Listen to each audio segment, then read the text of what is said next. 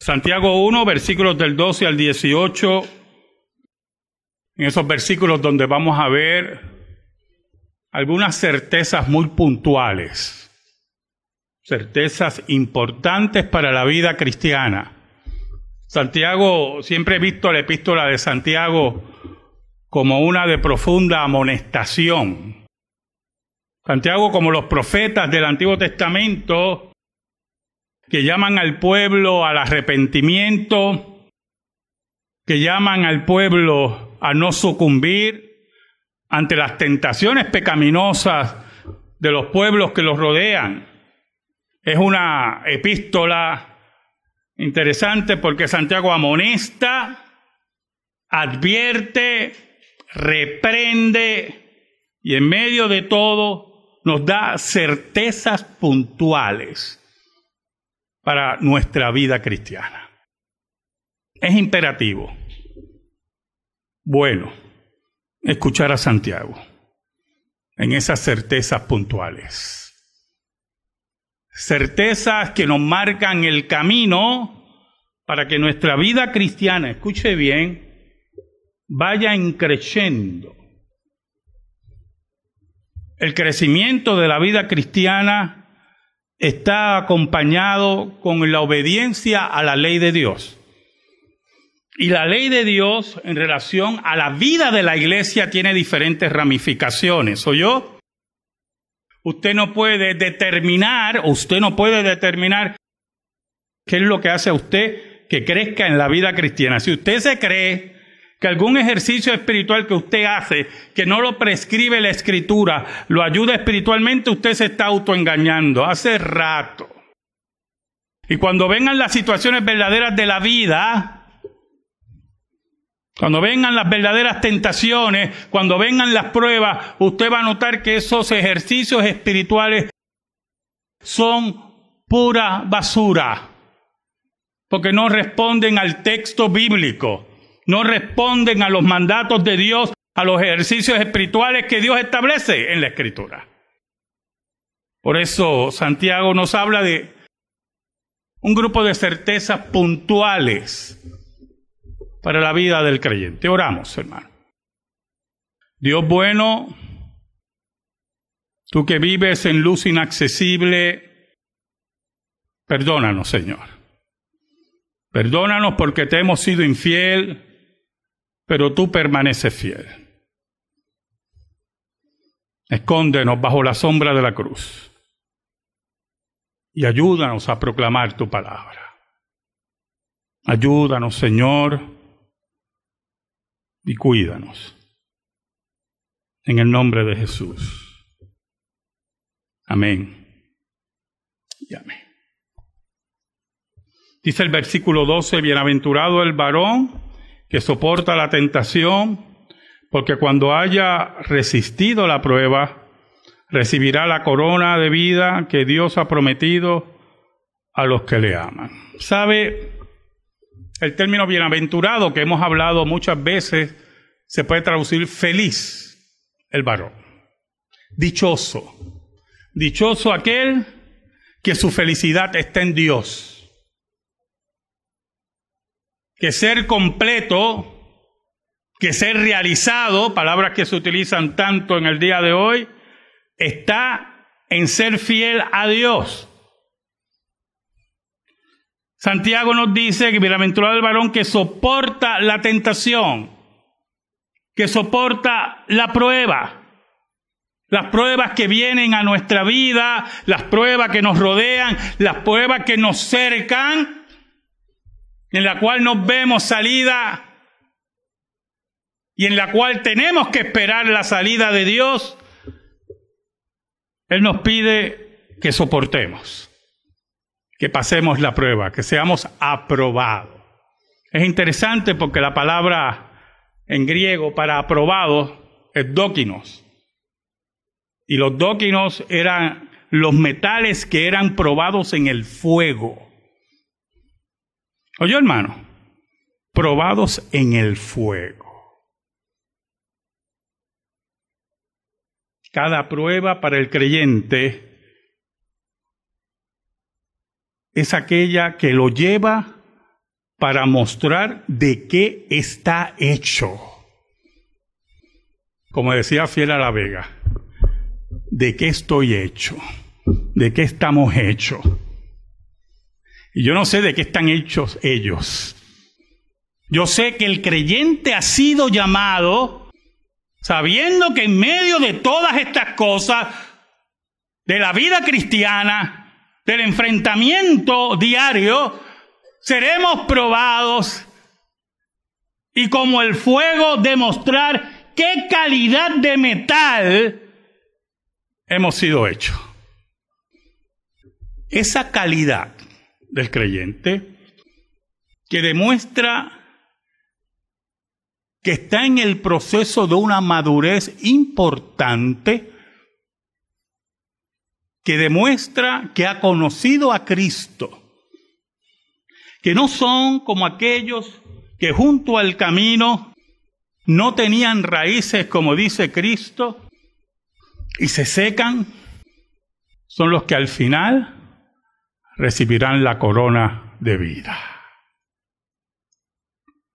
Son aquellos que han demostrado por sus obras que habían sido elegidos por Dios para salvación. Es importante que cada prueba que nosotros enfrentamos, la enfrentemos con valentía, fortalecidos, hermanos, fortalecidos en lo que establece la Escritura, que son los medios de gracia. La oración, la lectura de la palabra, la asistencia a la congregación, los sacramentos. Esos son los ejercicios que Dios ha establecido para fortalecer nuestra vida cristiana. Cuando inventamos otros ejercicios espirituales, que, bueno, que llamamos espirituales, porque en última instancia no son nada espirituales. O sea, cuando establecimos otro ejercicio,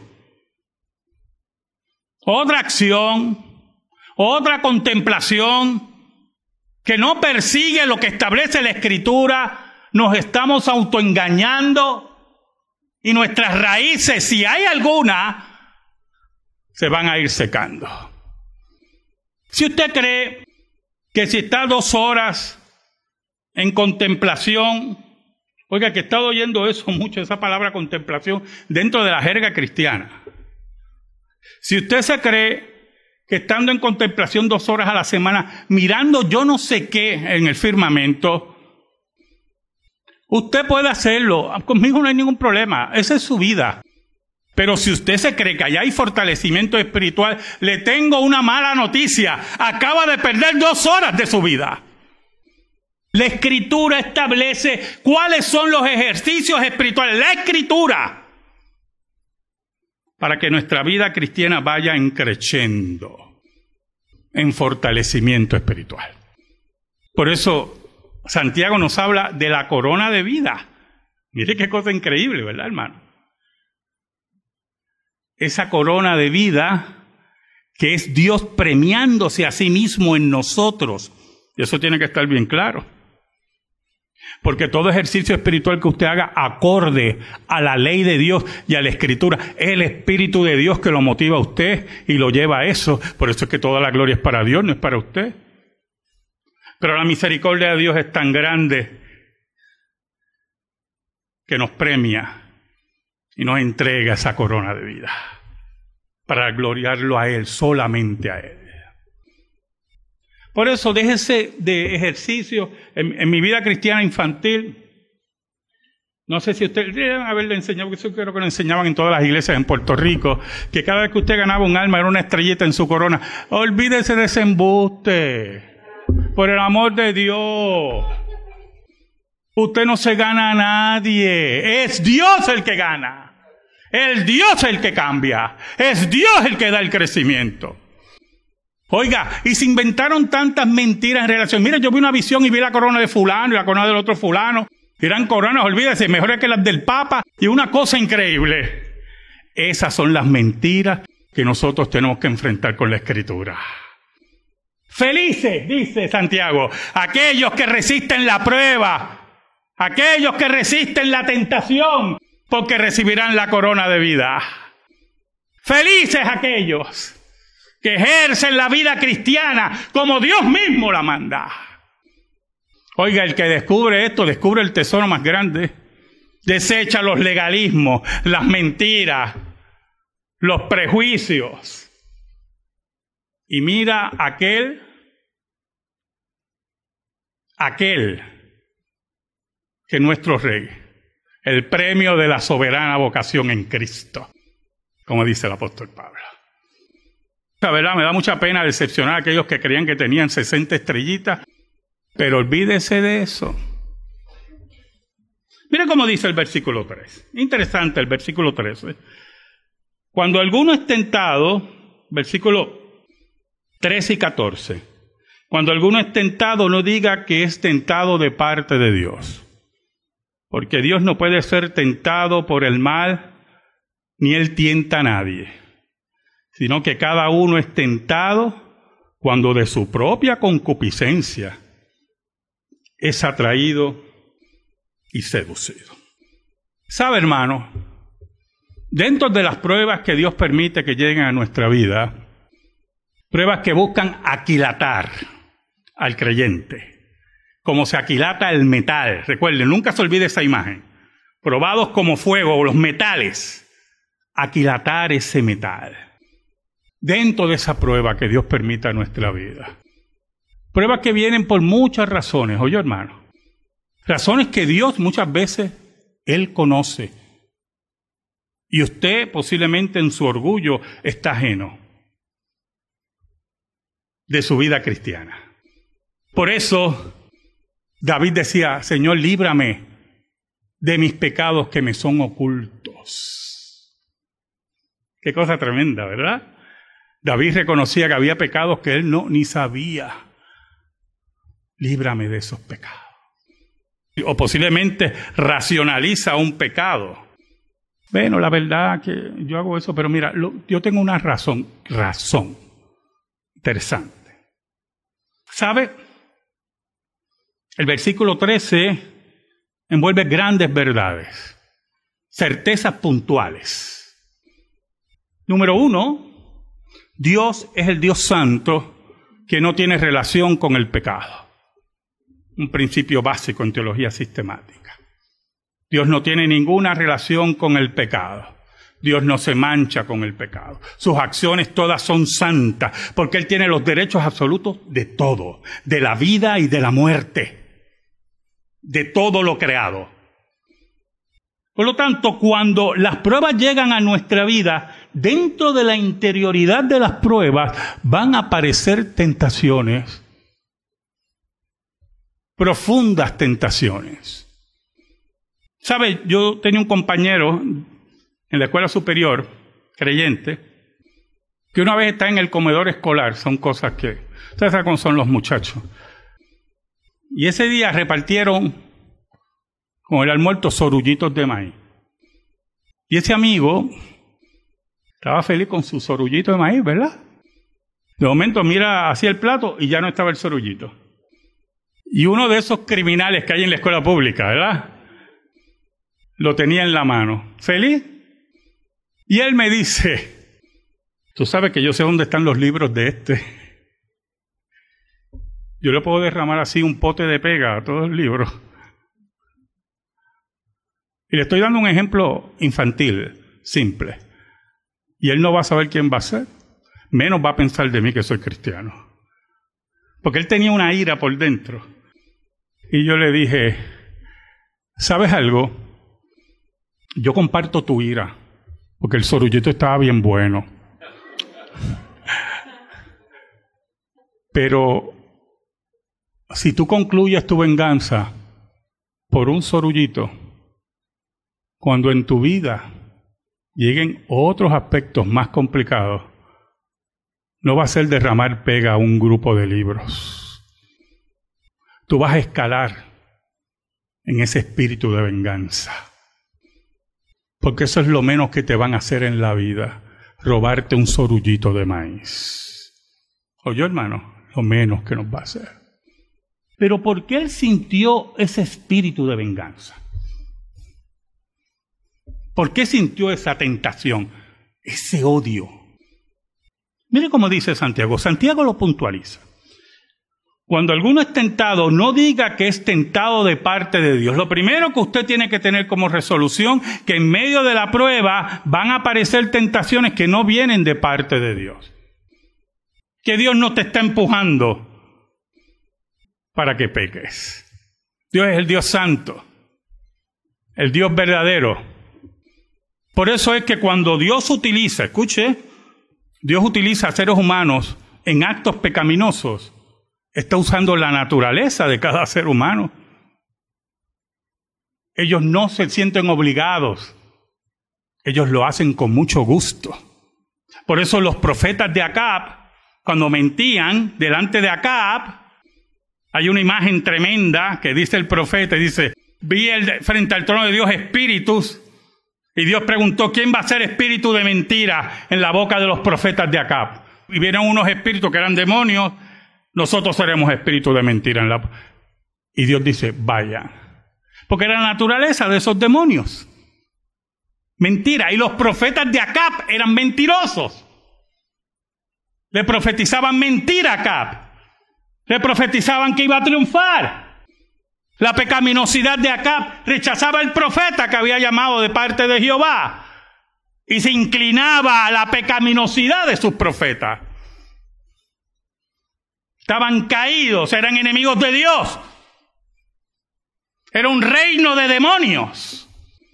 Por eso Santiago nos dice, porque Dios no puede ser tentado por el mal, es lo primero que tenemos que ver claro, en Dios no hay ningún gancho. Es un ser perfecto y santo. Ni Él tienta a nadie.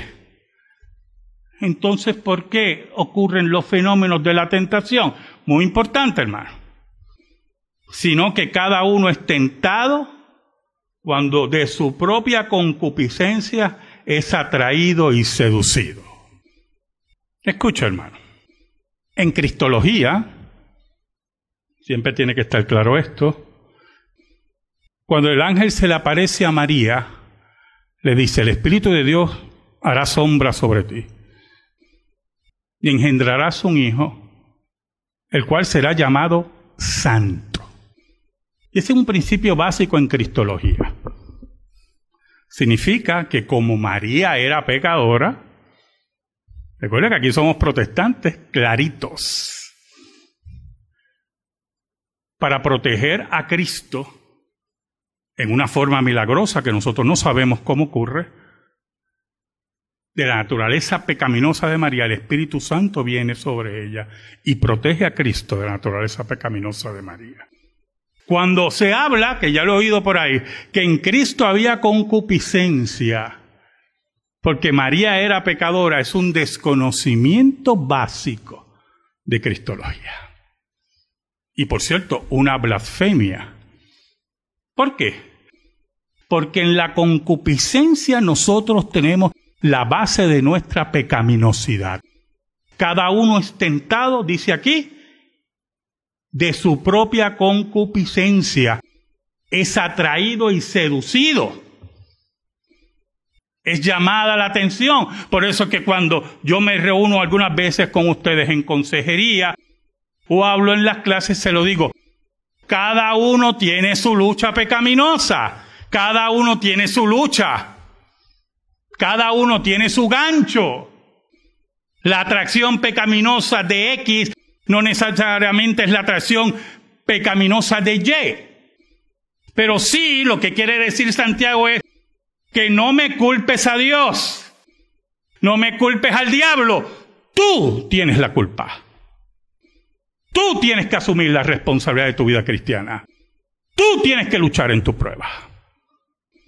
Claro, Santiago nos cierra la puerta a que Satanás está alrededor de nosotros buscando la forma de destruir nuestras vidas.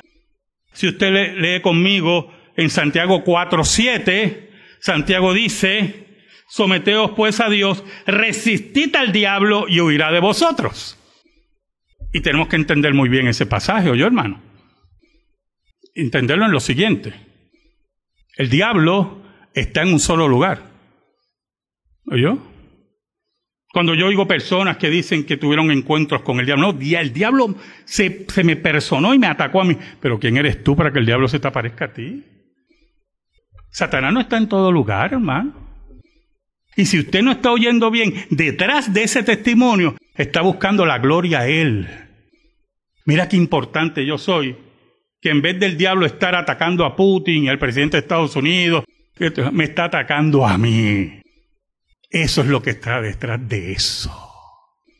Por eso cuando Santiago dice, resistita al diablo, habla del reino de las tinieblas. Satanás como la personificación de todo el reino de las tinieblas. Por lo tanto, tenemos que tener claro que nuestra vida cristiana es una lucha continua, que Santiago nos da las certezas puntuales para triunfar, pero la base de las certezas puntuales para triunfar es tener una correcta teología. Si usted tiene una teología incorrecta, usted va a equivocarse. Y va a ceder a las pruebas. Y va a ceder a las tentaciones y va a racionalizar sus pecados. Pero cuando usted tiene un concepto correcto de lo que es la tentación, la prueba, el origen del pecado, la prueba que usted enfrenta, usted va a tener herramientas importantes para resistir la tentación y resistir a Satanás. Añade Santiago. Y nos, da un mapa, cómo ocurre la aparición del pecado. Dice, entonces la concupiscencia, después que ha concebido, da a luz el pecado, y el pecado siendo consumado da a luz la muerte. Interesante la imagen que toma, ¿verdad? Santiago, que es el del embarazo, de la, de la mujer pariendo. La imagen que nos dice, mire, la concupiscencia en sí es sumamente pecaminosa. Y cuando nosotros damos lugar a esa concupiscencia, empieza a concebir, ¿verdad? El pecado, empieza a jugar con el pecado, a pensar en el pecado, lo cual es pecado en sí. Porque Cristo fue claro, adulterio no es el acto únicamente, adulterio es ya concebirlo en tu corazón. Asesinar no es el acto necesariamente de asesinar, es pensar nada más en el asesinato. Es mover en tu corazón todos esos deseos, planificar, pensar, recrearte en ellos. Por eso es que la salvación tiene que ser por gracia. Porque aquí todos nosotros concebimos nuestros pecados. Oiga, pero mire cómo dice también Santiago que cuando se concibe, toda esa imagen del embarazo, ¿verdad? Interesante, da a luz el pecado. Y por lo tanto, ese pecado que es dirigirte a la acción, te lleva a la consumación de ese pecado. Lo que pensaste en adulterio, lo llevas al adulterio. Lo que pensaste en asesinato, lo llevas al asesinato. Y por lo tanto concibes la muerte porque la paga del pecado es muerte. Y aquellos que no conocen a Dios, aquellos que le han dado las espaldas a Dios, echan sobre sus cabezas más muerte. Y aquellos que son creyentes enfrentan esa muerte espiritual que significa estar contristado el espíritu, esa tristeza profunda que ocurre en el creyente y que necesita la restauración de Dios. Así nos dice Santiago. Así nos habla Santiago. Por eso, en el versículo 16 y 17, amados hermanos míos, no erréis, no se equivoquen, dice Santiago. Toda buena dádiva y todo don perfecto desciende de lo alto del Padre de las Luces, en el cual no hay mudanza ni sombra de variación. Mire qué interesante todo, todo el mensaje teológico que hay ahí. Número uno, todo don perfecto viene de Dios. Entonces él hace una comparación en Dios como la luz, la luz, en relación a las luminarias, a las estrellas. Dios es el, la luz y el creador de todo. Y todo don perfecto viene de Él. Y eso es muy importante para que entendamos que Satanás no da dones. Satanás no da habilidades. Ninguna entidad diabólica en este planeta da nada. Todos los dones los da Dios. Esos dones ordinarios en nuestra vida, que son muchos, Dios nos llama a desarrollarlos y entregarlos a sus pies. Pero otros tienen esos dones que Dios los da y son instrumentos, dice el apóstol Pablo, del mal, de la concupiscencia que hay en sus corazones. Por eso es que hay que tener mucho cuidado, algunas veces con muchos testimonios. Por eso que el testimonio que se debe dar en cada púlpito, mire, es la cruz y la tumba vacía. Pero cuando oímos testimonios como que yo peleé con el diablo y el diablo, hermano, me dio unos poderes. ¿Qué poderes de qué? Satanás no tiene esa capacidad de ninguna clase. Satanás no puede dar dones. Dios es el que da los dones. Tú pudiste haber entregado los dones que Dios te dio a la concupiscencia de tu pecado y al reino de las tinieblas. Y lo que Dios te dio bueno, lo entregaste a lo malo. El don de enseñar para enseñar mentiras y depravaciones. Posiblemente el don del arte para entregárselo a aquellos que son enemigos de Dios. Y así sucesivamente. Dones que Dios te ha dado, que es el único que da dones, dice Santiago, en el cual no hay mudanza ni sombra de variación. Y es importante esa imagen, oye hermano. Porque la imagen que perseguimos en el versículo 17, en el original griego persigue las luminarias, no que las estrellas brillan y usted nota que brillan y dejan de brillar un poco y vuelven a brillar. La imagen que persigue es de un eclipse. Dios no hay eclipse. Dios no cambia. En Dios no hay mudanza. Ese es el Dios que tú sirves. El Dios que te entregó los dones y va a ser igual contigo todo el tiempo. Como dice el himnólogo, su amor que nunca cambia. Por lo tanto, si has recibido dones de Dios, si has recibido esos regalos de Dios, que es lo que significa dones, Él te pide que los entregue a sus pies. Porque Él nunca, nunca da dones en vano. Y en medio de todas esas luchas de concupiscencia, de pecado, de pruebas que tenemos, Santiago te dice en una forma pastoral, Dios es Dios de luz, no va a cambiar contigo. Por lo tanto, reconoce que esos dones que tienes son de Él y entrégaselos a Él. Pero añade Santiago, hay un don mayor sobre todos. Y está en el versículo 18. Él de su voluntad nos hizo nacer por la palabra de verdad, para que seamos primicias de sus criaturas. Dios es el que nos hace nacer de nuevo.